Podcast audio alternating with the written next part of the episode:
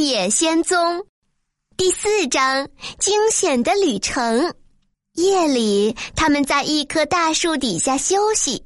铁皮人砍下木柴，为陶乐斯燃起了一堆美丽的火来，使他觉得温暖。而稻草人则为他摘了好多野果当食物。天亮了，他们继续出发。走着走着，他们被一条壕沟拦住了去路。沟底下有许多巨大的锯齿形石块，侧边非常陡峭，使他们没法爬下去。胆小的狮子谨慎地估量好壕沟的宽度，然后说：“我想我能跳过去。”稻草人回答说：“那你可以把我们背过去，每一次背一个。”狮子说。谁愿意第一个过去？我第一个过去吧。稻草人坚定地说：“如果我摔了下，也不会受伤。”我也害怕掉下去，但我们还是要试一下。胆小的狮子耸耸肩说：“于是狮子托起稻草人，用尽全力，一下就跳了过去。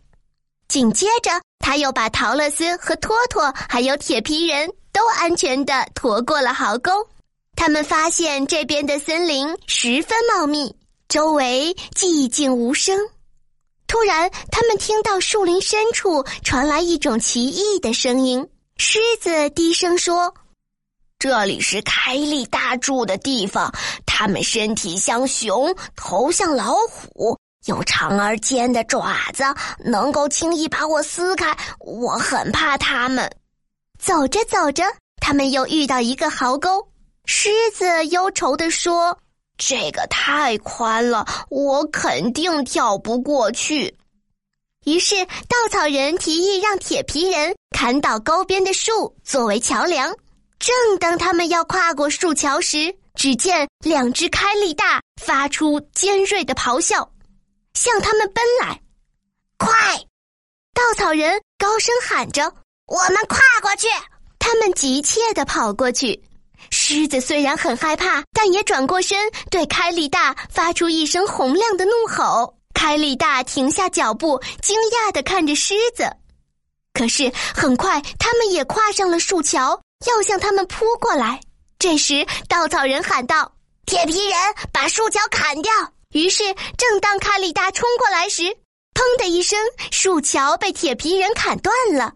断裂的树干连带这两只丑陋而凶暴的野兽掉下了深沟，开力大摔倒在沟底尖锐的石块上，被撞得粉身碎骨。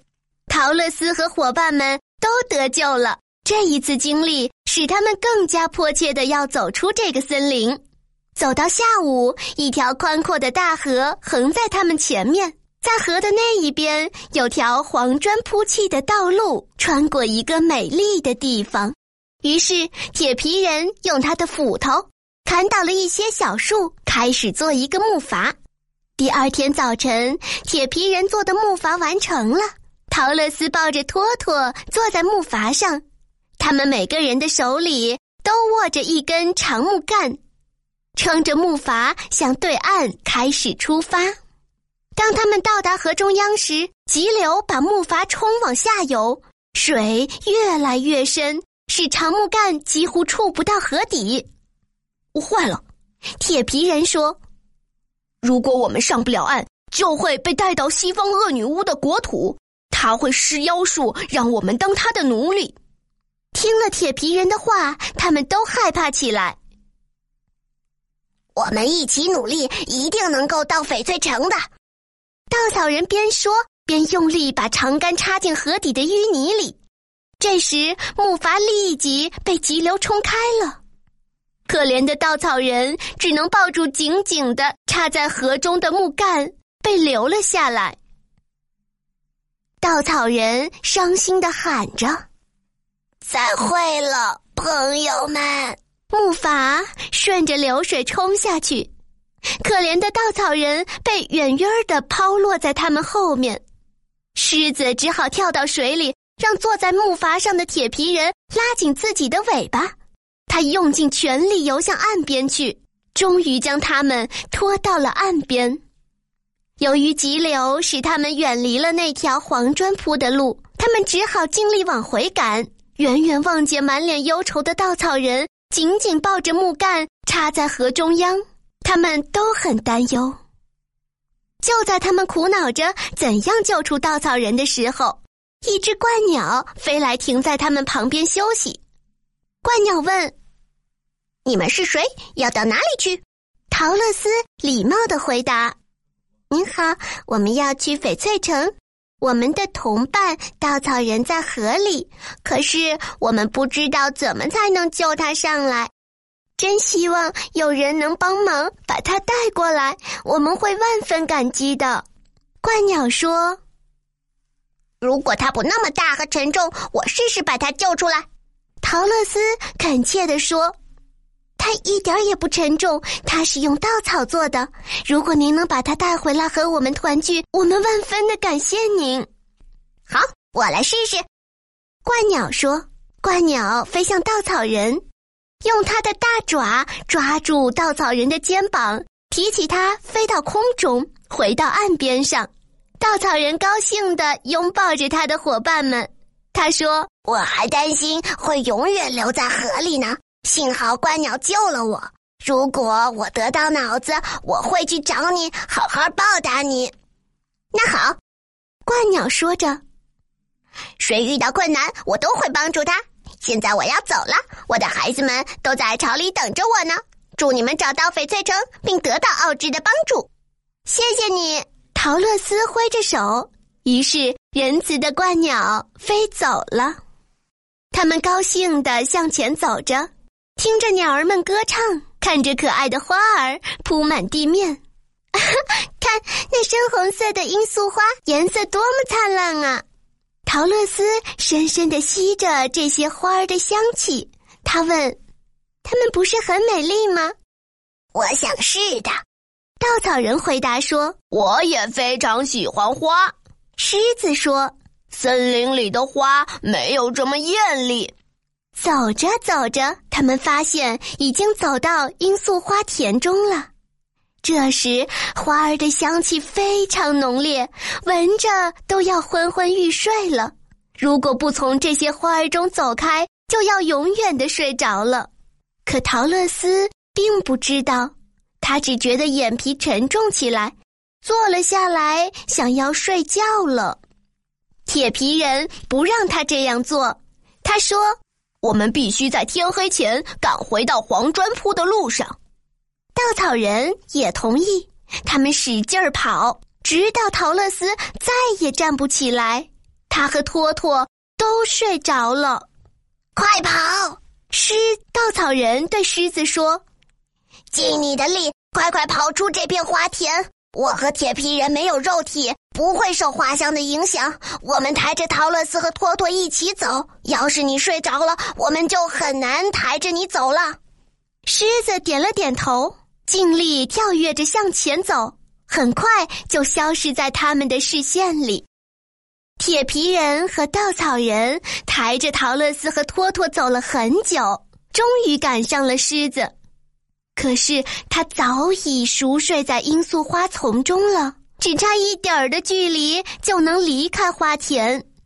铁皮人忧愁地说：“我们实在没有好办法，只能让狮子先睡在这儿了。”于是他们抬着熟睡的陶乐斯和托托离开了罂粟花田，把它们放在柔软的草地上，让新鲜的微风吹醒它们。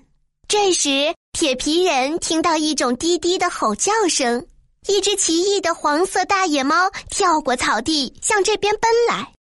它竖起来的耳朵靠紧着头，通红的眼睛像火球一样发出红光，张开的大嘴里露出两排可怕的牙齿。当它跑近时，铁皮人发现，原来它在追赶一只可怜的灰色小田鼠。